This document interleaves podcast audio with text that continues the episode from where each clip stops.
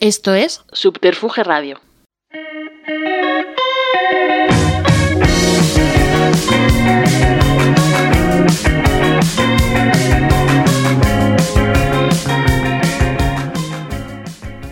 Buenos días y bienvenidos y bienvenidas a Souvenir Souvenir. Soy Claudio Antana desde Subterfuge Radio y hoy estoy maravillosamente acompañado por Juan de Salas y Carmen Piñeiro. Bueno, maravillosamente siempre es cuestionable. Antes de empezar con otro brillante capítulo de este exitoso programa, eh, me gustaría comentar a nuestra enorme base de oyentes, multitudinaria, culta y distinguida, que por cuestiones logísticas, para nada relacionadas con nuestra absoluta excelencia en el mundo del podcast, eh, el programa pasa ahora a ser mensual, dejando atrás el doble programa por mes. Eh, esto es algo positivo, aunque no lo parezca, porque ahora tenéis más tiempo para pensar en cómo organizaros el mes eh, para poder escucharnos. ¿no? Entonces, después de este aviso fundamental y necesario, eh, quería preguntaros qué tal estáis y sobre todo de qué vamos a hablar hoy.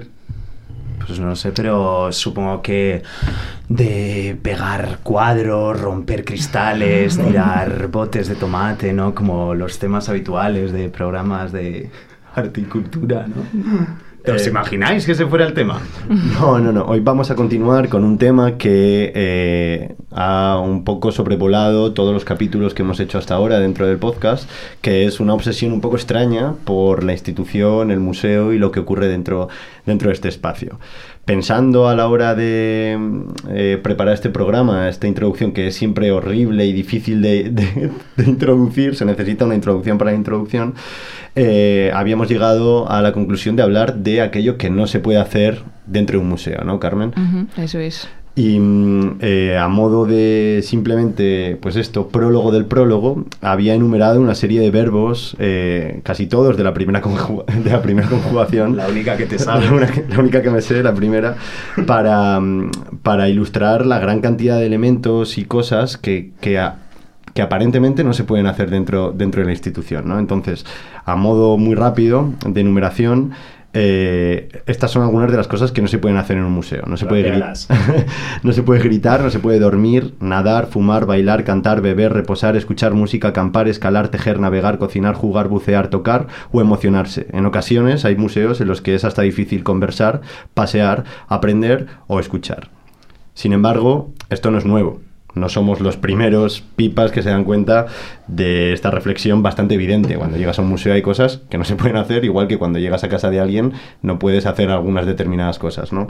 Eh, de hecho, la mediación dedica gran parte de su tiempo, su trabajo y su esfuerzo a hacer del museo algo eh, más amable, ¿no? El museo invierte el tiempo del museo en pretender que se pueden hacer más cosas de las que se pueden hacer dentro del propio museo. Eh, asimismo, hay todo un engranaje y una genealogía de artistas que se preocupan por aquello que no se puede o no se debe hacer en el museo y a través de sus obras rompen, cuestionan o por lo menos señalan estas problemáticas. Eso es algo típico de una práctica antiinstitucional en la que hay una serie de artistas enmarcados dentro de este relato y que con la ayuda de Carmen eh, hemos preparado una pequeña genealogía tontuna en la que nos vamos a ir dando la palabra, enunciando cosas que no se pueden hacer, pero que gracias a algunos artistas y algunas obras quedan señaladas y a través de la obra de arte parece que se puede hacer, ¿no? Como es un- una reflexión un poco, se va a ir clarificando a medida que avance la genealogía. Eso vamos a intentar. Em, si quieres empiezo yo con, con dos ejemplos muy tontunos, eh, desmintiendo algunas de las cosas que he mencionado anteriormente. ¿no? He mencionado antes correr, pero no he mencionado montar a caballo, que es otra cosa que no se puede hacer dentro de un museo por lo que sea.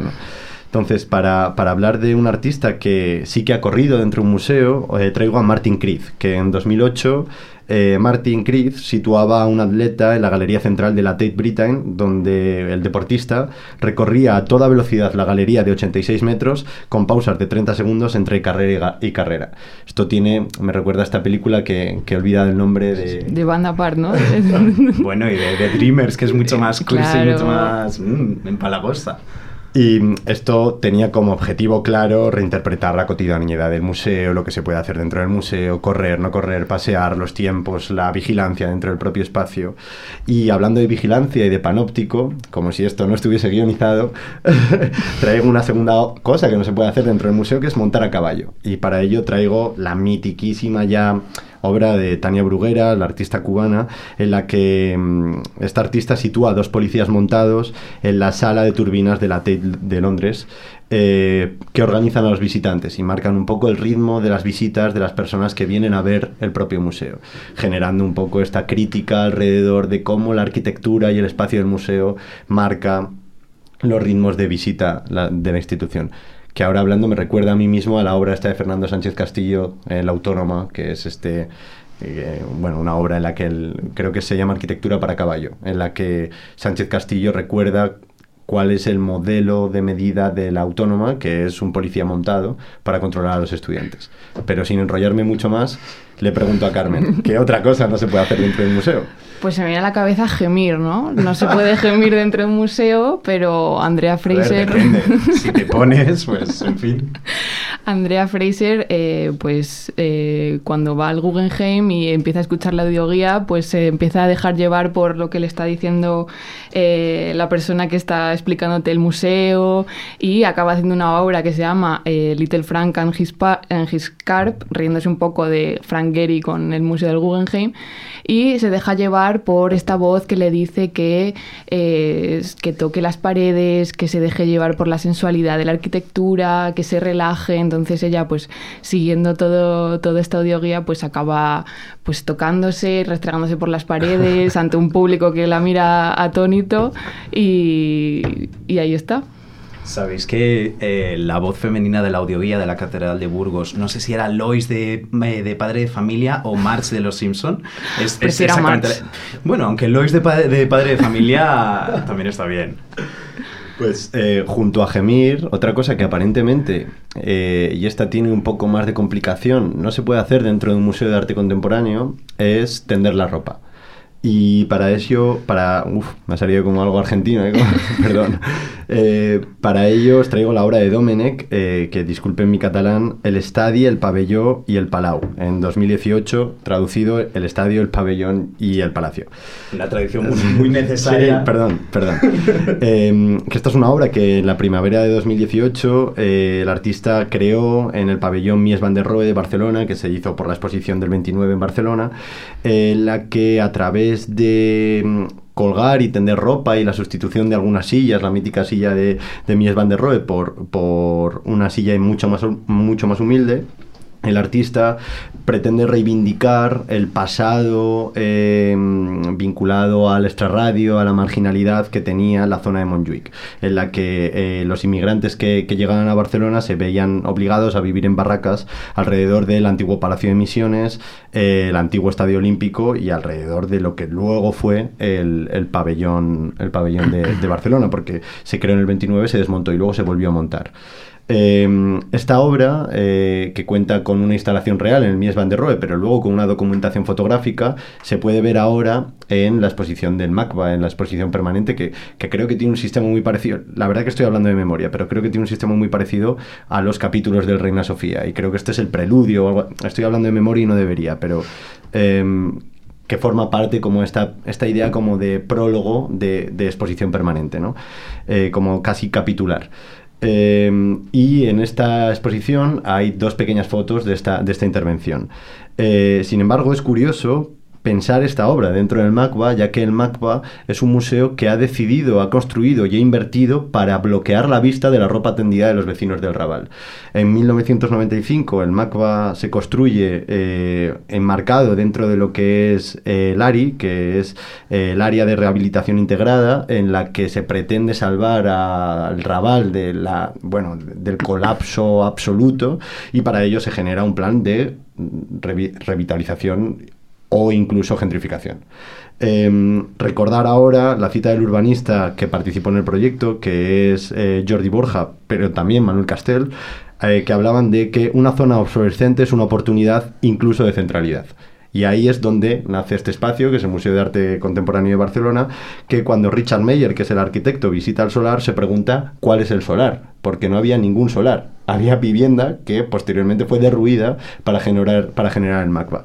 Hasta el punto en el que se generó esta pequeña plaza en la que se, en la que se instala el MACBA Y eh, esto no libra al Macba de ver el resto de vecinos de la calle Joaquín Costa del Raval, ¿no? que es esta calle que sube por la que bajan y suben los skaters hasta llegar al Macba. ¿no? Así que eh, se construyó un muro que impedía a los vecinos que ya estaban ahí ver la plaza y sobre todo al Macba ver la ropa tendida. Es en este momento cuando Jorge Reichmann escribe una pequeña poesía en la que dice que el día en el que el Museo de Arte no reprima la ropa tendida, aquel día podremos empezar a hablar de democracia.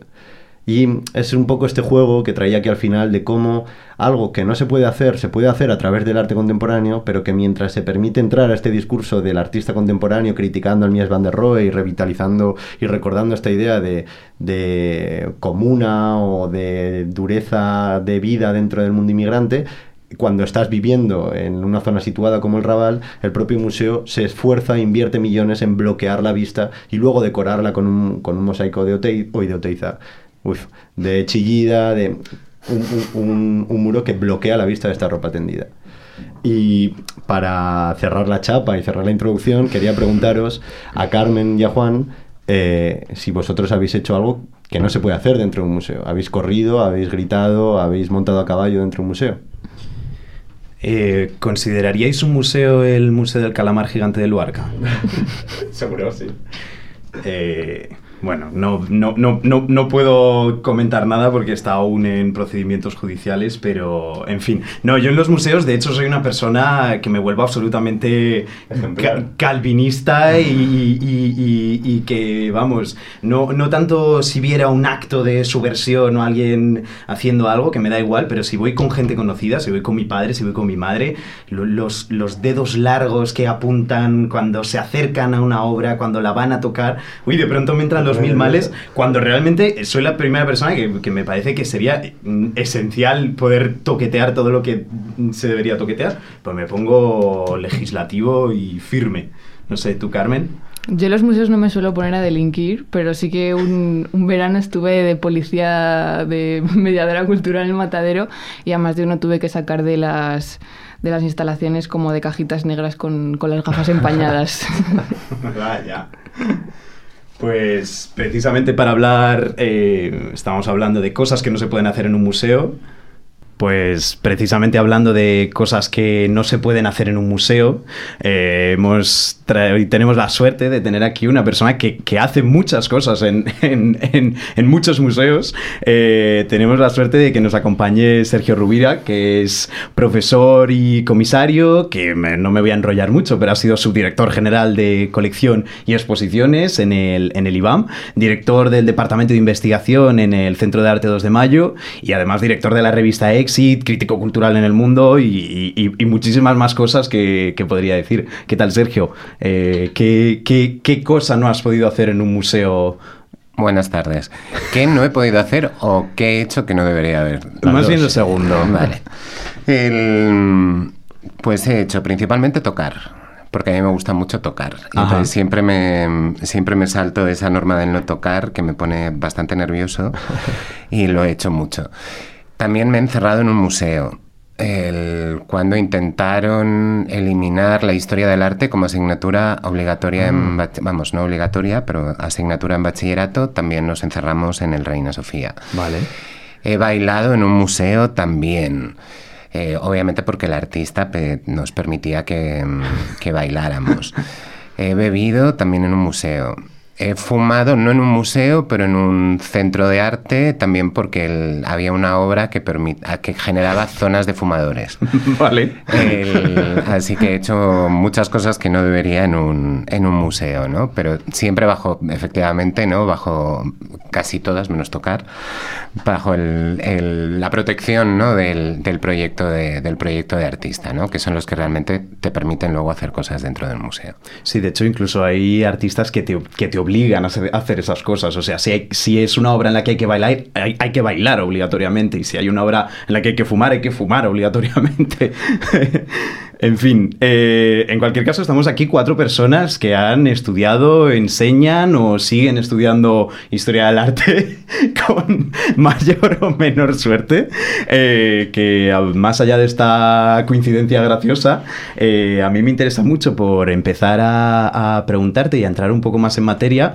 eh, una cosa que quizá a veces de lo obvio que es, en muchos casos pasa desapercibida, que es en esta disciplina, como es la historia del arte, la relación que puede haber entre, entre historia y arte, que parece una tontería, pero creo que puede ser bastante importante. Y yo quería preguntarte precisamente lo que voy a contar a partir de aquí, me puedes corregir, me puedes interrumpir todo lo que quieras eh, y puedes añadir lo que, lo que desees, pero yo quería preguntarte eh, sobre una exposición que comisarías en el año 2020 en el IBAN, eh, junto a Rogelio López Cuenca y, y María Jesús Folk, que es esta exposición que se titula Orientalismos, la construcción del imaginario en Oriente Próximo y el norte de África entre 1800 y 1956.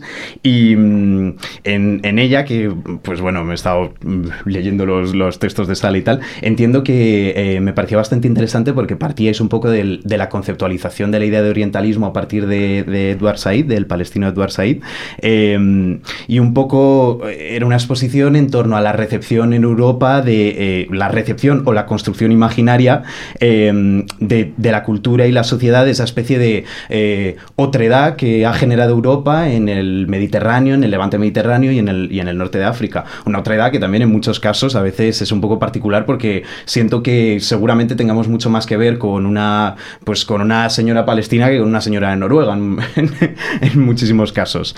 Eh, y esta idea de orientalismo en, eh, para la exposición era, lo, lo- cito el texto de Sale, dice, el orientalismo es la institución construida para tratar con el Oriente, tratar con él en el sentido de opinar sobre él, autorizando puntos de vista sobre él, describiéndolo, enseñándolo, situándolo, gobernándolo, en breve, un estilo occidental de dominación, reestructuración y sostenimiento de autoridad sobre el Oriente que me parece bastante interesante.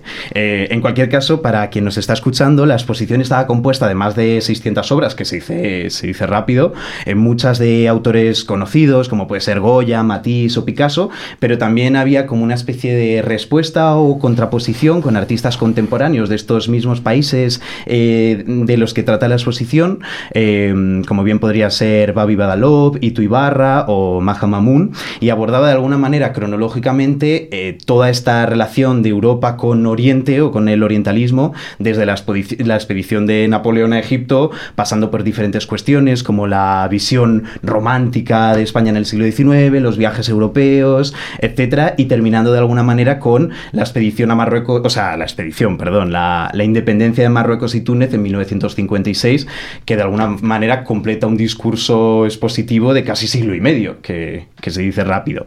Y, me he detenido un poco más de la cuenta en esto, porque siento que esta exposición sigue de alguna manera un formato expositivo que tiene algunos paralelos interesantes y de los cuales te, quería preguntar. Eh, que quizá frente a modelos de exposiciones como muestras antológicas o quizá uninominales o de escuelas o de estilos que quizá tienen un velo más desfasado, digamos, eh, siento que en los últimos 10 años ha ganado cada vez más importancia exposiciones que tienen de alguna manera un nexo, un núcleo primeramente historiográfico que luego se construye a través de obras de arte. Si no estás en absoluto de acuerdo, estoy deseando que, ahora, si me puedes responder, me encantará. Eh, pero por defender un poco mi punto, quería citar, por ejemplo, la exposición Poéticas de la Democracia, Imágenes y Contraimágenes de la Transición, en el Reina Sofía entre 2018 y 2020, o la más reciente, el Tragalú Democrático en la Arquería de, de Nuevos Ministerios, eh, o incluso la propia reorganización de capítulos de las colecciones permanentes del Reina Sofía. Y, de alguna manera en estas exposiciones el punto, de, mm, el punto mm, entre el discurso historiográfico y las obras es un sacar a la luz unos fragmentos de, historia que no están o que contradicen las crónicas oficiales. Y esto me parece muy interesante porque el comisario, actuando como historiador, convierte la selección de obras en una especie de testimonio, prueba o evidencia de una realidad ignorada. Eh, que esto es un poder enorme, inmenso y que me parece muy interesante. También me viene a la cabeza que el PP hace un año propuso construir un museo de historia nacional en el actual Ministerio de Agricultura que completase el discurso del Prado y del Reina Sofía. En cualquier caso, en conclusión, yo la pregunta que te quería hacer y que me parece, me, interesa bastante, es eh, en qué se diferencia un museo de arte contemporáneo de un museo de historia. Eh, y de alguna manera el comisario siempre es antes que nada historiador. Evidentemente en toda exposición hay, una, hay un discurso historiográfico, pero siempre es en primer lugar historiador. ¿Y crees que existe esta tendencia historiográfica en el panorama expositivo? ¿Y de qué crees que puede ser síntoma, más o menos? son muchas preguntas. son bastantes, son bastantes. a ver, yo soy historiador, pero yo, yo cuando digo historiador no me refiero tanto a generar un único relato en el gran relato de la historia, ¿no? que es básicamente contra lo que yo creo que ahora estamos todos intentando poner en cuestión. ¿no? Y, el, y obviamente he hecho exposiciones que tienen que ver con poner en cuestión el relato que ha ido construyendo la historia, ¿no? Y Orientalismos efectivamente es un ejemplo muy claro, ¿no? Pero nunca perdíamos de vista las obras. O sea, nunca perdíamos de vista que, que, estábamos trabajando con, que estábamos trabajando con obras y el contexto en el que se estaban produciendo las obras. ¿no? O sea, por ejemplo, eh, cuando hablábamos de los viajes a, Túnez de Kandinsky o de, o de Klee, el, sí, obviamente, ¿no? Contextualizábamos con una vitrina todo lo que, tiene que tenía que ver con guías turísticas de ese, de ese periodo pero también dejábamos reposar la, reposar la obra, ¿no? De algún, de algún modo. Eso sí, luego había muchos juegos perversos para evidenciar los problemas que tienen ese tipo de imágenes, ¿no? Pero, de hecho, para nosotros era al revés. Partíamos de esas imágenes para intentar ver em, cómo se había construido el discurso en torno a Oriente. O sea, no era, no era tenemos el discurso en torno a Oriente y luego vamos a las imágenes, sino que son imágenes que tanto Roge como yo hemos trabajado mucho. Y, el, y entonces partíamos de ahí. Y luego, obviamente, la obsesión española, ¿no? España, que también se ha construido como un oriente em, amable, por decirlo de algún modo, ¿no? Como dice también, ¿no? Eh, Estrella de Diego, eh, somos exóticos, pero no demasiado, ¿no? Por lo menos no somos peligrosos, ¿no? Que le pasa un poco con Rusia también, ¿eh? O sea, son como los dos extremos de Europa y somos exóticos, pero no, pero no demasiado. Y eso obviamente tiene que ver con construcciones, construcciones culturales. Y el, que si es una tendencia bueno, yo creo que Germán también trabaja de otro modo, ¿no? El, yo creo que... Labrador, que es el comisario. Sí, sí, sí. sí la verdad es que justo he, elegido unas cuantas. Germán, las dos que has elegido justo, son de... Son, bueno, una es de Germán y en la otra participaba, participaba Germán. Y yo creo que él parte de otro lugar, ¿no? Yo le puse algunos peros, por ejemplo, a, a él. En, estábamos cenando un día y le dije, pues no, sobre todo de la parte de los episodios del Reina, ¿no? Pero que eso ya no es, no era colección, no era la, no era la, bueno, la otra también era colección. Eh, le puse problemas ¿no? que tenían que ver con cuestiones de género, por ejemplo. O sea, no puedes llamar a una, a una sala dedicada a, a, los vanguardistas que no responden en su mayoría a la norma de género la vanguardia frívola. O sea, eso no lo puedes hacer. Ya. O no puedes hacer una sala que Em, hable sobre, el, sobre la fiesta en la movida madrileña y esté aquello pintado de negro y que bien nos lo pasamos todos y la siguiente sala sea una sala dedicada al VIH. Porque estás haciendo el mismo discurso que estaban haciendo Thatcher y, Reagan, ¿no? Entonces, por eso te digo que muchas veces cuando pones en cuestión un discurso, hay que tener también en la cabeza muchas otras posibilidades, ¿no? Entonces no intentar hacer un discurso único, sino que se abra múltiples, eh, múltiples lecturas. Y ese es uno de los problemas que, que puede tener un, un, trabajo desde la historia, ¿no? A, a través, utilizando las obras de arte como ilustración de, de, la historia. ¿no? O sea, yo creo que son dos formas de trabajar distintas.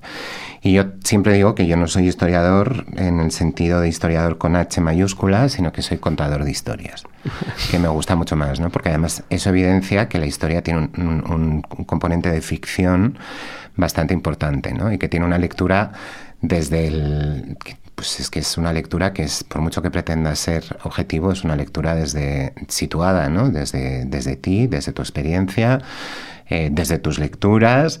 Em, eh, muy difícil, ¿no? Ese, generar ese relato, el relato único. Bueno, de hecho, con orientalismos estamos viendo ahora imágenes.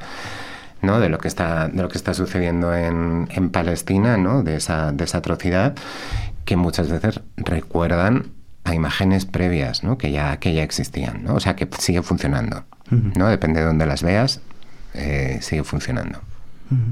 Sí, y yo, eh, por apuntar y seguir esta conversación, introducir la siguiente pregunta, eh, antes quería como repreguntar sobre esto, porque yo, yo sí que creo que veo y noto esta, este camino de la imagen al relato y del relato a la imagen, ¿no? Como que sí que veo esa doble...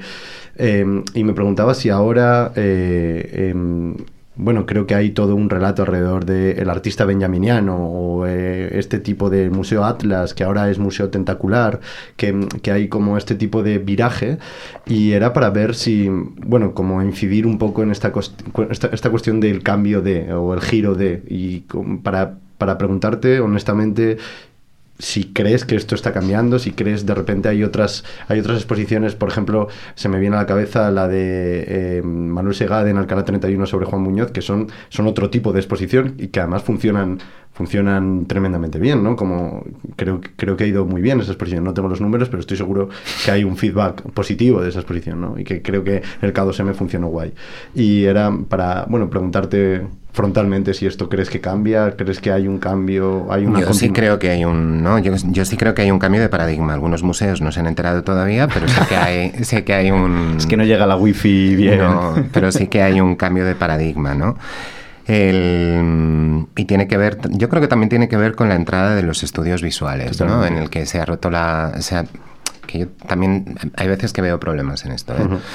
Pero se ha, se ha, roto un poco la jerarquía, ¿no? Y yo creo que ahora nos dedicamos más a estudiar imágenes que obras de arte en sentido, en sentido estricto, ¿no? Hay un problema en esto, ¿no? Y es que no todas las imágenes circulan de la misma forma. Entonces, el, también ni se entienden de la misma forma. Entonces, también aquí hay que tener cierta, cierta prevención. Entonces, sí que creo que ha afectado mucho, ¿no? Y luego, ha afectado mucho el, el modelo, ¿no? Que, que, que ha dado el Reina en el que no terminas de saber muy bien, ¿no? Porque era una cuestión práctica en inicio, yo creo, ¿no? El trabajar con tanta documentación y era, ¿no? Pues, pues, lo que no se puede comprar, ¿no? Como no puedo comprar las obras, pues puedo comprar la documentación que sustituye a esas obras, ¿no? Una cuestión práctica que se ha terminado en una forma de hacer muy clara, ¿no? Y es muy difícil hacer una exposición sin vitrinas. Sí. El, y lo que ha sucedido es que, por un lado, la vitrina, lo, que contiene la vitrina se ha convertido en objeto artístico y en el Reina las obras de arte muchas veces funcionan como documento, ¿no? Y pierden esa idea de, artisticidad, ¿no? y yo creo que es un camino eh, que eh, va a seguir avanzando, pero que en algún momento se va a estabilizar, ¿no? Y se va a generar un equilibrio entre, entre una cosa y otra, ¿no? Pero obviamente hay que trabajar con los contextos, o por lo menos intentar situar las obras, ¿no? Porque los historiadores del arte tradicionalmente em, lo que hemos hecho es o concentrarnos en la obra o concentrarnos en el artista, pero no en las condiciones, o muy pocas veces en las condiciones de producción de esas obras o con qué se mostraban esas obras, ¿no? La propia historia del se nos olvida la historia de las obras, ¿no? O sea, llegamos ¿no? al momento en el que se hace, empezamos ¿no? la, historia del arte tradicional. Hablamos, ¿no? La composición, eh, los colores primarios, secundarios, eh, si la perspectiva responde, si la pincelada es no sé qué, la pincelada es no sé cuántos. Y todo eso significa, pero claro, tiene que tener un sentido, tiene que... Tiene que mm, eh, se da por algo, ¿no? En algún momento determinado, ¿no? Y también eh, se nos olvida. Y luego, cómo se reciben las obras de arte. No es lo mismo poner un matiz al lado de un Picasso que un matiz al lado de un matiz que un matiz eh, al lado de un Juan Muñoz. Entonces, eh, siempre se nos olvida que las obras tienen historia, ¿no? Porque los museos, de algún modo, muchas veces borran esa historia o eh, nos piden también a nosotros que borremos nuestra propia historia, ¿no? Cuando entramos, entremos ahí, ¿no? Antes, antes has dicho, entre las cosas que no se podían hacer en un museo era emocionarse, ¿no? Por ejemplo, ¿no? Aunque en el museo te puedes emocionar, ¿no? También. No, hay ningún cartel por ahora que ponga, ¿no? Prohibido. Bueno, herir la sensibilidad, pero sí hay, cartel, hay carteles que te dicen, eh, que te avisan, ¿no? Esta obra puede herir, puede herir su sensibilidad, ¿no? Yo siempre quiero que las obras dieran mi sensibilidad, porque si no, ¿para qué voy al museo, ¿no? Pues continuando con esta cuestión sobre la crítica, que creo que estaba un poco aquí en esta primera, bueno, en esta idea como de tomar la temperatura, hablábamos Juan, Juan Carmen y yo de que, bueno, estas exposiciones eh, todas de las que hemos hablado, que están en formas de hacer, modos de hacer eh, como distintos, pero en una especie de campo compartido, ¿no? Em, eh, nos, nos, interesa mucho. Es decir, son exposiciones que disfrutamos por la cantidad de documento, por la cantidad de capa, por la cantidad de estratos que puedes surfear, bajar, subir, excavar. Y, es súper interesante, ¿no? Porque además te descubren como curiosidades, anécdotas y todo. Y a mí, yo personalmente, que tengo preferencia por Benjamin y por toda esta cuestión como aburridísima ya de, del anecdotario, de. Bueno, no sé, como que yo lo disfruto mucho, ¿no? Pero sí que echamos en falta muchas veces un cuerpo crítico que nos ayude a entender las carencias de cosas que nos gustan o, las virtudes de cosas que detestamos, ¿no? Y entonces, eh, aprovechando que te tenemos aquí como, bueno, una persona, como ha enumerado Juan antes, con una gran trayectoria en el mundo de la crítica que sigues, que sigues cultivando, em, preguntarte por cómo ha ido tras, trasladándose el papel y el poder del crítico. Esto no es un alegato a la vuelta de un crítico aburridísimo como, el de Ratatouille, como con esta imagen como... Menos con ese, ¿eh? no, pero que es como esta idea, el otro día escuchaba a Pablo Caldera hacer una genealogía de la crítica y ver cómo el crítico eh, boyero ha muerto y cómo está ese poder se traspasó quizá al comisario y como del comisario quizá está en otro tipo de artista o en otro tipo, incluso la propia institución, que se hace la autocrítica a sí misma desactivando cualquier tipo de crítica. Entonces, sobre este contexto, eh, preguntarte sobre el papel de la crítica, la actualidad de la crítica, el estado crítico de la crítica, toda esta cuestión como alrededor de, del criticar, que, que creo que va muy de la mano del trabajo del comisario. Bueno, el, bueno primero la, y esto, esto, esto lo dijo ¿no? Manolo Borja un día, que la, más institucional de las críticas es la crítica institucional. Que eso también es interesante, ¿no? Cómo se ha, se ha, convertido en un modo de, en un modo de hacer, ¿no? Poner en cuestión el lugar, ¿no? En el que, en el que estás trabajando y luego, respecto a, la, mm, respecto a la crítica de arte, si la entendemos como la entendíamos antes, ¿no? esa idea de, establecer un juicio, hace ya mucho tiempo que dejó, de, que dejó de serlo. ¿no? hay un librito, ahora no recuerdo el autor, pero habla precisamente de, crítica de arte y recupera una encuesta que hicieron creo que a 3.000 críticos estadounidenses. Y entonces les dieron como, les daban un orden de preferencia. Eh, Elkins es el, autor. Y el, eh, el, título, el libro es algo así como ¿Qué pasó con la crítica de arte? o ¿Qué ha pasado con la crítica de arte? Y en la, en la encuesta eh, les decían que ordenaran ¿no? un, pues, eh, eh, sí tenía que ser, tenía que, lo primero tenía que ser describir las obras de arte, lo segundo tenía que ser contextualizar las obras de arte, lo tercero tenía que ser em, hablar de la biografía del artista, tal, no sé qué. Y ya una de las opciones era establecer un juicio sobre lo que se estaba viendo. Pues em, en el resultado ¿no? de estas opciones que les daban, la última fue establecer un juicio que era precisamente el primer objetivo de la crítica, ¿no? Que era, eh, bueno, la propia palabra nos lo dice, ¿no? Viene, viene del, del, griego juzgar, ¿no? Y el, así que se había invertido, se ha invertido absolutamente cuál es el sentido de la crítica hoy, ¿no? Tiene que ver más con una idea de reseña. Totalmente una reseña informada, pero tiene que ver más con, con, eso, ¿no? Luego otra cosa es la teoría crítica, que eso sí que, pero es otro lugar, ¿no? No, no tiene que ver con el periodismo, por decirlo de algún modo. Y el, así que yo creo que hoy la crítica, pues eh, seguramente ha pasado a otro lugar, ¿no? Ha pasado eh, la crítica como se entendía antes, ¿eh? Em, se ha, pasado a, hacer teoría crítica, ¿no? Y entonces se contiene en un libro o em, hay otras instancias que han absorbido el poder que tenía el crítico antes de decir esto sí, esto no, que son los comisarios de exposiciones, sin duda, ¿no? Son los que han robado el poder a la crítica. También es cierto que se han multiplicado em, los medios, ¿no? Entonces, pues si antes tenías em, pocos medios de comunicación en los que apareciera crítica de arte, ahora se ha democratizado también la crítica de arte. Entonces eso hace que la crítica de arte también pierda importancia, ¿no? Pero además yo recuerdo todavía algún crítico el, que hizo críticas negativas de una expo y automáticamente ese artista no vendió nada. O sea que hasta hace poco, hasta, hasta los 80, yo creo que funcionaba todavía ese, ese modelo de crítico. Luego tienes, eh, a mí hay otro modelo de crítico que me hace mucha gracia, que es el, el de Cali Arena, que siempre hace una, ¿no? Es como Eh, ¿Veíais Mira quién baila? Yo no, es un programa horrible de televisión. Que era como, como un concurso de famosos que ponían a bailar bailes de salón. ¿no? Ay, sí, Y sí, sí, y sí, siempre sí, había sí. un. que se llamaba? Mira quién baila, creo que se llamaba. Y había un, había un juez que era un poco calearena, ¿no? Entonces era, era todo el rato como sí, has bailado muy bien, el cha-cha-cha, los pies te iban bien, tal, no sé qué. Pero la espalda no la tenía recta, ¿no? Pues también hay un modelo de crítico así, ¿no? Hay como, hay como estereotipos, ¿no? Luego hay otros que utilizan em, sus, los papeles, ¿no? Para sus venganzas personales, ¿no? Que obviamente el, el que no, el que no conozca la historia no se entera. Pero claro, alguien que sí la conozca, pues hay veces que es bastante terrible, ¿no? El- yo tengo la suerte de elegir siempre expos que me... O sea, no tengo la suerte. Puedo elegir y siempre expos que me gustan o que me interesan por algo, ¿no? Que pueden tener algún pero, pero el, pero también entiendo el esfuerzo que supone muchas veces hacer algunas de esas expos como para hacer, pero recuerdo algunas memorables, ¿no? Sí he criticado críticas de otros también, o sea, he contestado críticas de otros, ¿no? Recuerdo una, no voy a decir de quién, eh, que eh, criticaba a Carles Congos eh, por una exposición en el Reina. Eh, básicamente, ¿no? Además era un poco insultante porque el resumen del, del primer párrafo era que era un, que era un paleto de, de Olot que se había ido a que se había ido a Londres y se había quedado fascinado por la cultura de club.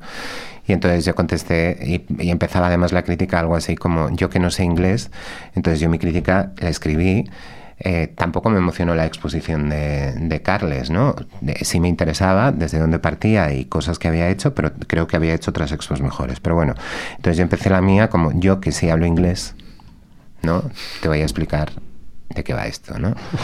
Entonces el, sí he contestado. Luego la gente me preguntaba, pero estás enfadado con no sé quién y tal. No, no, no es una cuestión personal. Es que me enfado, o sea, sí me enfado la crítica porque no, con- o sea, no puede ser insultante la crítica. Y recuerdo otra crítica demoledora también que era un tango. No voy a decir quién la escribió pero estaba escrita como si fuera un tango.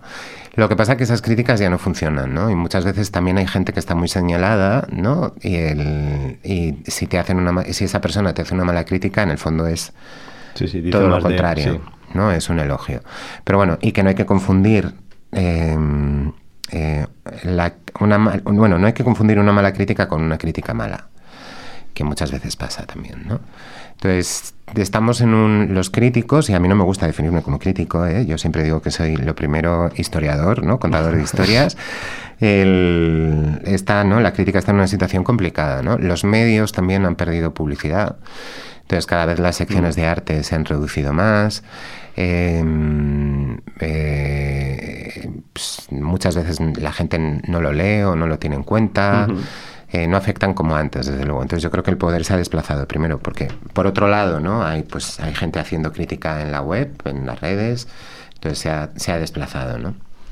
Yo sí, ahora escuchando la respuesta y repensando la pregunta, no quería como, como entrar demasiado como en, como en esta cosa como del detalle y de la cuestión personal, pero sí que es cierto como eh, hablaba, eh, vino a darnos una clase al máster Borja Casani, creo que se llamaba, que formaba parte de la Luna de Madrid, creo que es una revista como eh, que, bueno, en aquel momento surgen un montón de revistas alrededor del arte contemporáneo y hablaba con nostalgia de un momento en el que el país traía un suplemento cultural que pesaba, ¿no? Y hablaba como... Pero claro, yo lo pensaba y es como, joder, es que ahora hay otra crítica, ¿no? Como hay otros espacios en el que de repente, pues hablaba él también de esta cosa, ponía el ejemplo contrario, ¿no? De un crítico hablaba bien de ti, vendías toda la exposición. Era una cuestión como, joder, increíble, ¿no? Y mm, continuando con esta cuestión de la crítica, eh, traer justo una exposición que a mí yo he revisado personalmente porque me parece fascinante eh, y no precisamente porque me interese a nivel eh, conceptual la expo, pero por, porque era como un sueño extraño y era para ver eh, qué, qué- opinas con los años con, eh, sobre la exposición que se hizo en el MoMA PS1 en el que colaboraste de alguna forma, no, sé que no, de, no como comisario porque es Harald Siman el, comisario, pero que se hizo en, Nueva York y luego se hizo en el patio herreriano que se llama Real Royal Trip y eh, este artículo se publica en Desacuerdos 2 y es un artículo en el que se critica duramente una exposición en la que se recrea un cuarto viaje a Colón de España a Nueva York dentro de un programa de patrocinio alrededor del gobierno de Aznar. Es presentado en el Lincoln Center junto a, bueno, el,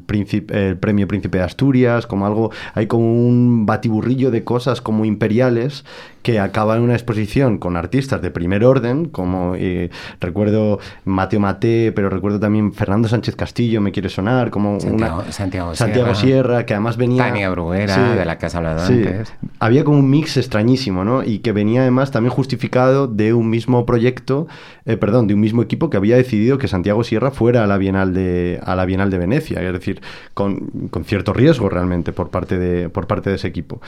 Y creo que mm, la pregunta que quiero hacer es más o menos cómo ha, cómo ha perdurado en tu, en tu recuerdo una exposición que quizá ha envejecido de una forma extraña a través del prisma como de la de, colonialidad, hablando de la crítica y de un poco del comisario, de la autocrítica y de... Además con la libertad de que, que no es una expo tuya, ¿no? Como que... Sí, sí, sí, no, no, no, es una expo mía. Yo escribí dos textitos en el catálogo sí. de Mateo, de Mateo, hecho, Mateo, sí, de Mateo sí. y de Alicia Martín. Y el, y el que, ¿cómo lo recuerdo yo? Hombre, tiene que ver con esas, con la diplomacia cultural, ¿no? Uh -huh. Y también con, la, con cómo se entiende la idea de promoción, eh, de promoción de la cultura española en el exterior, ¿no? Que no termina de, no termina de funcionar. En este caso era, ¿no? PS1, que era MoMA, ¿no? Uh -huh. O sea, bueno, no, creo que todavía no lo era. No, sí lo era. Sí, sí. En el catálogo ya lo era. Sí, el PS1 ya era, ya era la parte joven del MoMA. Luego estaba Seman, ¿no? que es el comisario por excelencia, o sea, si todos pensamos en un comisario, es Seman. Y luego él ¿no? se encargaba de, de, O sea, realmente la operación era como Seman dice que estos artistas españoles y latinoamericanos, porque también había una sí. selección de artistas latinoamericanos, eh, son válidos. Obviamente Seman nunca se ha caracterizado por escribir, que ese es otro de los problemas, ¿no? que hay muchos, hay muchos comisarios de exposiciones que no escriben y que cuando escriben es mejor que no lo hagan. y el... Y el y, bueno, estoy pensando en otro muy, en otro muy conocido. Pero el... Y obviamente eh, creo que en ese momento todavía estas cuestiones no estaban tan candentes, ¿no? No estaban... Porque si no, pues seguramente la mayoría de los latinoamericanos no hubieran participado. Obviamente cuando tú haces una exposición, las exposiciones son caducas, sin duda. Y el... Y esto tenía, para mí tenía que ver con, ese programa de arte español en el exterior, que era obviamente una, una cuestión de, diplomacia cultural y que ya se ha demostrado que ese tipo de grandes exposi exposiciones no funcionan. Eh, no sirven para nada, ¿no? O sea, sirven para aquí, pero no sirven allí, de algún uh -huh. modo, ¿no? O sea, aquí, aquí sí sitúan, bueno. ¿no? Visibilizan, pero allí no, no, no tienen, no tiene ninguna, ninguna relevancia, ¿no? Y el... ¿Y por qué estaba diciendo yo esto? eh, eh, ah, que las exposiciones caducan, clar claramente, ¿no? Y obviamente el, todo la, el desarrollo ¿no? de la teoría de colonial, que no poscolonial, que yo creo que la poscolonial ya la teníamos asumida, ¿no? Más asumida. El, el, obviamente pone en cuestión todo el proyecto, ¿no? Efectivamente, leyendo sobre todo el texto, ¿no? Uh -huh. Que tenía que ver con una operación eh, efectivamente, ¿no? Un poco de nostalgia del, nostalgia del imperio, ¿no? Y esa idea de descubrimiento, ¿no? Del descubrimiento de América, entre sí. comillas, ¿no? Entonces era, era al revés, ¿no? Aunque él ingenuamente lo planteaba de la forma inversa, ¿no? Estaban eh, en América estaban descubriendo, descubriendo España, ¿no? Pero obviamente tiene muchos, hoy, hoy, hoy tiene muchos, bueno, en ese momento ya tenía peros, pero claro, ahora, ahora, tiene muchísimos más. La cuestión es como que el artículo es de 2004 y la exposición es de 2003, o sea, es como que hay ahí como una celeridad de la crítica a la hora de reconocer cosas que, ah, ojo, pues quizá agradezco que se me señale esta vergüenza, ¿no? O este, uh -huh. o o esta desnudez dentro, de, dentro del proyecto. Y era un poco eso. Yo, yo sí que creo que eh, las cosas caducan y que... Pero también, hay que, también tenemos que pensar quién hace desacuerdos. O sea, quiero decir que todo entra, que también ahí hay, ¿no? Los relatos, los, como digo yo, los relatos están situados, ¿no? Entonces, en desacuerdos hay, mu hay mucho relato situado también, ¿no? Mm. Desde, dónde se está, desde dónde se está escribiendo desacuerdos. ¿no? Para la gente que no sepa lo que es desacuerdos, desacuerdos es una línea, bueno, no sé si una línea editorial, una publicación dividida en ocho tomos, que creo que gran parte de los primeros cuatro sé que están eh, tutorizados, dirigidos, editados por Jesús Carrillo y Iñaki Estella, y luego creo que los otros cuatro, creo que... No, Iñaki no, Iñaki entró más tarde. El... En Desacuerdos en un proyecto colectivo em, yo creo que uno de las mentes ¿no? que, que lo piensa ¿no? es primero Manolo Borja. Ah, es verdad, sí. Y luego, obviamente, también lo hace ¿no? Marcelo Espósito, estuvo, muy, estuvo muy implicado en ese proyecto. O sea, que también hay que, o sea, también hay que saber de dónde se escribe, ¿no? Y obviamente Marcelo y Santiago, o sea, no pueden ser proyectos, proyectos más diferentes, ¿no? Entonces también hay que situarse de vez en cuando, ¿no? Entonces Desacuerdos también estaba situado en otro, en otro lugar, ¿no? Agradezco el, el, apunte porque era importante como comentar que era Desacuerdos y de dónde sale Desacuerdos. Entonces, por no alargar mucho esta cuestión sobre la crítica, eh, te queríamos hacer una serie de preguntas como rápidas, como medio, medio de reality cutre. Lanza, lanza. y porque creo que agradecemos mucho tanto tu palabra como tu tiempo y tu esfuerzo en responder preguntas así de la nada, eh, con, con un interés informativo y pedagógico pero también como buscamos como algo mucho más aterrizado. Entonces, eh, te voy a hacer cinco preguntas. La primera es, ¿cuál ha sido la exposición que más te ha marcado, más te ha gustado, recuerdas con más cariño o, o tienes como un antes y un después en tu, en tu práctica? Uh, esta es difícil. Eso es como preguntarte que cuál, cuál es tu comida favorita. El, que yo haya visto y que me haya marcado, el... Ah, pues fíjate, la, el primer recuerdo que tengo, y no es una expo, el, pero recuerdo de ir a museo, ¿no? Y es cuando llegó el Guernica, ir a ver el. Guernica al, al Casón del Buen Retiro, y ahí tendría seis años. Ir a ver al, el Guernica, al Casón del Buen Retiro, con mi tía abuela, que se vino de Santander para ir a ver el Guernica, Wow. y mi padre. Así que ese es mi, ese es yo creo que lo que marcó de algún modo, ¿no? El, el hacia dónde, hacia dónde he ido, ¿no? Así que el- esa, esa sería, ¿no? El, el Guernica. Y poco después, y eso también es raro, una exposición de Monet en el MEAC, en el antiguo MEAC, ¿no? Que también, también fue eh, como un gran éxito, ¿no? Y había colas. Y otra exposición rarísima también en el MEAC de Butai. Joder. O sea, que esas son como mis tres expos, ¿no? Como tres, o sea, yo creo que una tiene que ver, ¿no? Con, con mi propia historia política, ¿no? Otra tiene que ver eh, con mi afición al 19 y la tercera, pues con mis rarezas, ¿no? Que es, eh, ¿no? Butai, ¿no? Que, te- eh, que en sí, en la programación era muy raro, ¿no? Pero mis padres me llevaron a ver, a ver Butai, ¿no?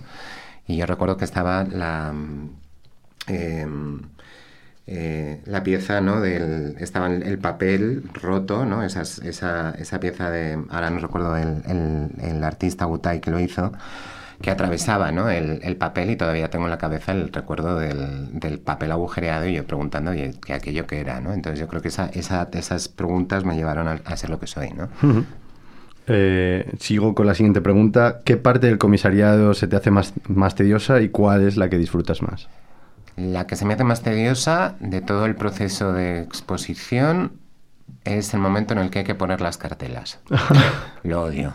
O sea, es la parte de la que yo, si pudiera, me, me, me iría ¿no? en ese momento de la exposición, que es poner las cartelas, pero nunca sé dónde ponerlas para que no molesten. El, el- y me pone muy nervioso poner cartelas. El, ¿Y qué era la otra? ¿Cuál disfrutas más? Ah, ¿cuál disfruto más?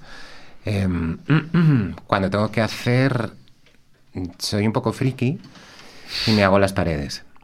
Entonces, el- el- cuando tengo que ordenar la expo, cuando ya tienes las piezas confirmadas, ¿no? Y, el, y te tienes que ordenar la, tienes que ordenar la expo, entonces yo me hago todas las, las obras en, en proporción eh, y coloco las obras en la pared, ¿no? Casi como si maquetara una página de, una página de, un, de un libro o una, de una revista.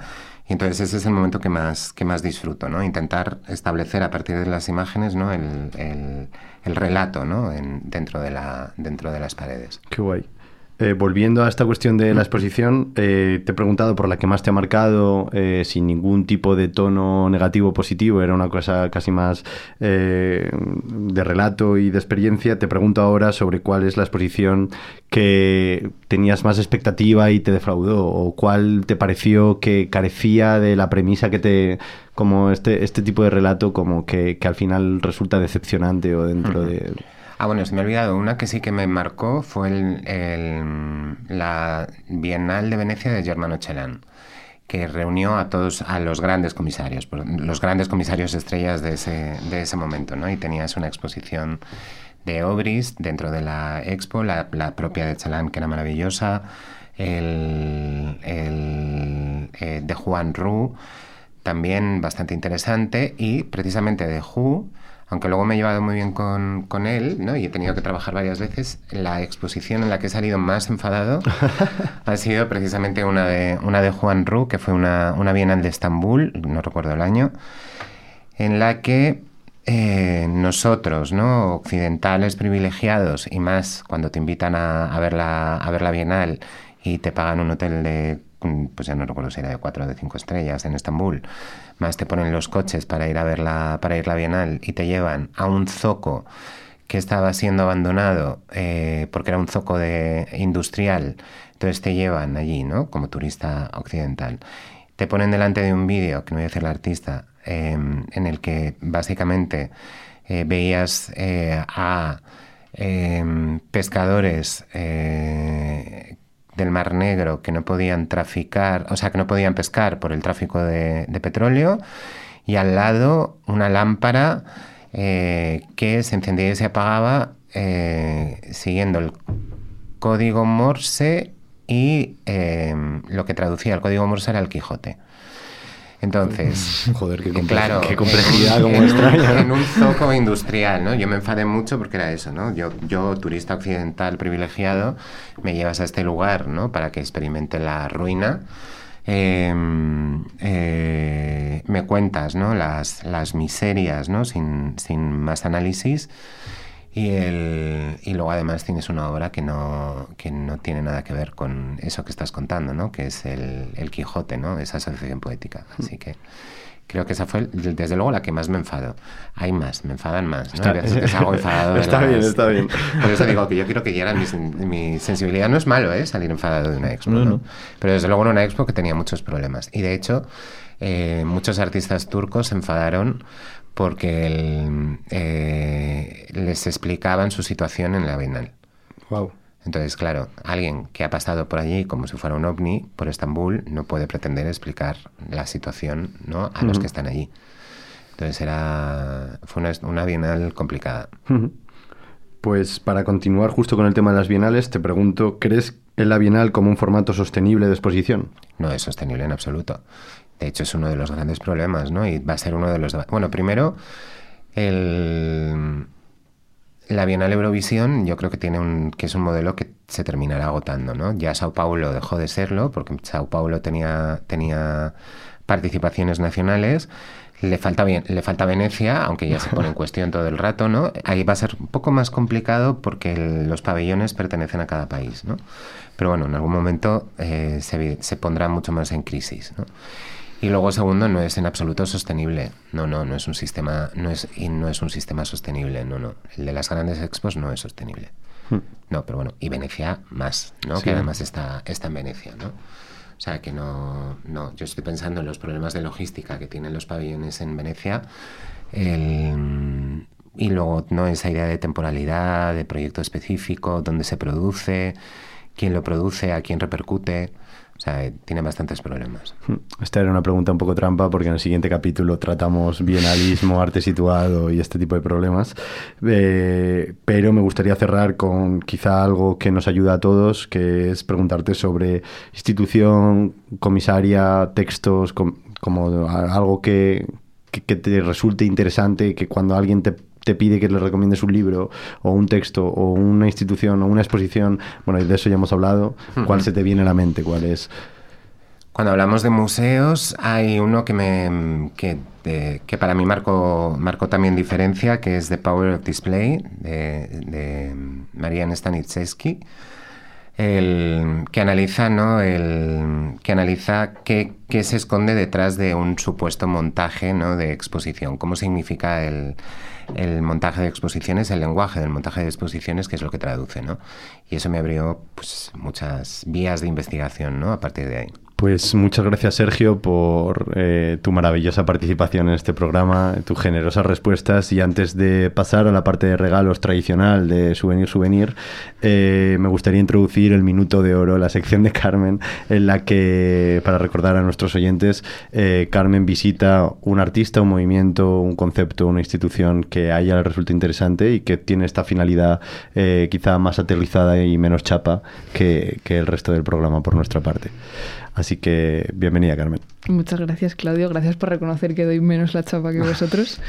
Eh, hoy quería hablar de un artista que se llama Mona Hatoum y que nace en el Líbano tras la expulsión de su familia palestina por la Nakba del 48 y quería comentar pues eh, un poco su trayectoria, ¿no? Ella cuando les expulsan de, de, Palestina al crearse el Estado de Israel no obtiene la nacionalidad libanesa como ocurre con la mayoría de los refugiados que acuden a este país eh, cuando se les expulsa de, su tierra, ¿no?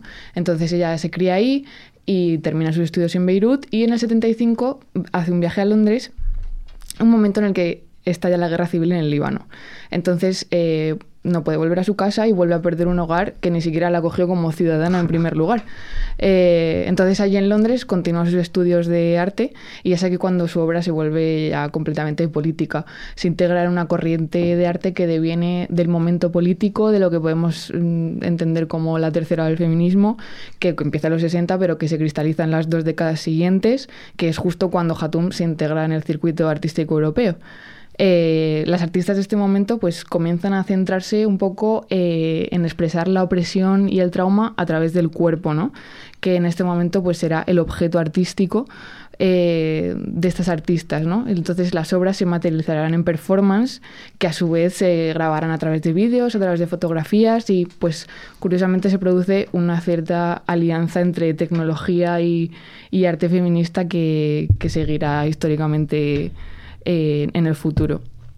Eh, en esta etapa encontramos entre los títulos de sus obras, por ejemplo, Don't Smile Your Own Camera, donde ella eh, sitúa como una cámara a un público y hace como zoom a ciertas partes de sus cuerpos y cuando esto ocurre, pues la cámara retransmite pues una cámara rayos X donde se ve el interior de las personas o incluso les desnudan, ¿no? otra puede ser So Much I Want to Say, donde ella se hace zoom a su cara y unas manos de de un hombre pues le tapan la boca y le impiden hablar, o Look Nobody, donde hace una acción tanto dadaísta, con, donde una manguera rellena un vaso de agua, se lo bebe, va a mear y repite la acción. Eh, pues aquí Hatun centra toda su obra a través de esto que he comentado anteriormente y pone el foco en la persecución, en la vigilancia policial que se hace a través de la cámara, que recuerda a un gran hermano, eh, que, que nos vigila en, las acciones cotidianas, pero incluso ve dentro de nosotros, ¿no? Nos ve los huesos, ve lo que pensamos, eh, es como un ser omnipotente. Aquí hay un gran componente de frustración y de cautiverio, un cautiverio que a la vez está dislocado porque aunque ella expresa la opresión que sufre al, venir del Líbano en un mundo occidental, pues también es, una, es un cautiverio que ella expresa de, un territorio que en, el que ella no está viviendo, ¿no? O sea, realmente ella está expresando algo que ocurre fuera de su hogar, o sea, en su hogar del, del que ya está fuera. Eh, y justo aquí pasa otra etapa en la que empieza a hablar eh, directamente de los conflictos bélicos. ¿no? tenemos Under Siege, que significa bajo asedio, y es una alusión directa al conflicto palestino. Es la primera obra en la que ella habla de esto y produce una instalación en la que hace un cubo de cristal donde lo rellena de barro, entonces ella como que intenta, está dentro y intenta levantarse pero se cae, entonces el barro empieza como a solidificarse pero ya se cae, entonces mancha las paredes, a la vez esto hace que el cristal se vuelva opaco y no puedas como ver lo que está ocurriendo, perdón, lo que está ocurriendo dentro.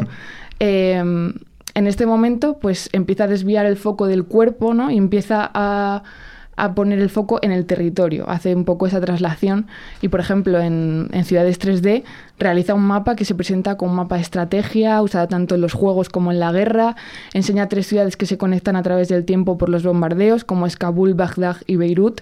Eh, estos espacios pues aparecen descompuestos porque presenta como una especie de mapa sísmico, pero a la vez ella propone una reconstrucción de estas ciudades bombardeadas. Eh, En Hotspot, presenta un mundo que se convierte en una jaula de metal, donde los continentes se perfilan con unas luces de neón rojo.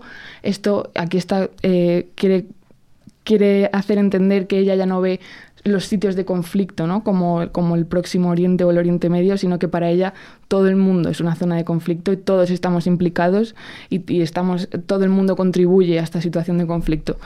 Em, las relaciones entre cuerpo y territorio en su obra son claras y se leen como un continuo en el que la violencia recae sobre la masa tanto la masa corporal como la superficie de la tierra. Una violencia que deforma aquello que toca, que modifica la topografía como modifica el aspecto humano. Hatun nos habla de cómo el asedio a la población palestina pasa también por la destrucción sistemática de la tierra en la que no solo viven, sino de la que se sustentan. Pues muchas gracias Carmen eh, y, antes de despedir el programa, eh, siento ser pesado, pero es importante entregarle los regalos al invitado, así que eh, Juan de Sala, si quieres explicar qué has traído y qué vas a entregar a Sergio. Hacía falta decir mi apellido. como... ay, ay, ay, el precio, el precio. no veas los gastos de producción que tenemos, eh, que cada vez son más elevados, invertimos más en, mejorar poco a poco nuestra política de presentes, de, regalos. Bueno, yo creo que la etiqueta es parte del contexto de la obra eh, y creo que puede permanecer como tal. Ya está, se intuye, Pues te hacemos entrega, Sergio, de unas maravillosas pegatinas eh, con el oso y el madroño, el escudo de Madrid en varias formas, la bandera de la Comunidad de Madrid y Madrid en una tipografía preciosa eh, para tu uso y disfrute diario, eventual. Personal y privado. Genial, las, las, las, las, pondré, no, las guardaré en mi colección de pegatinas. Ha crecido, ¿no? Que no, tenía, de Madrid, que empieza ahora, efectivamente, no tenía de Madrid. Pues Así que nada, muchísimas gracias. Muchas gracias, Sergio, y te agradecemos como la generosidad del tiempo y despedimos aquí este programa de Souvenir Souvenir y nos vemos... Nos vemos en un mes, lamentablemente, pero se hará más gustos a la espera. Hasta el próximo episodio. Adiós. Chao.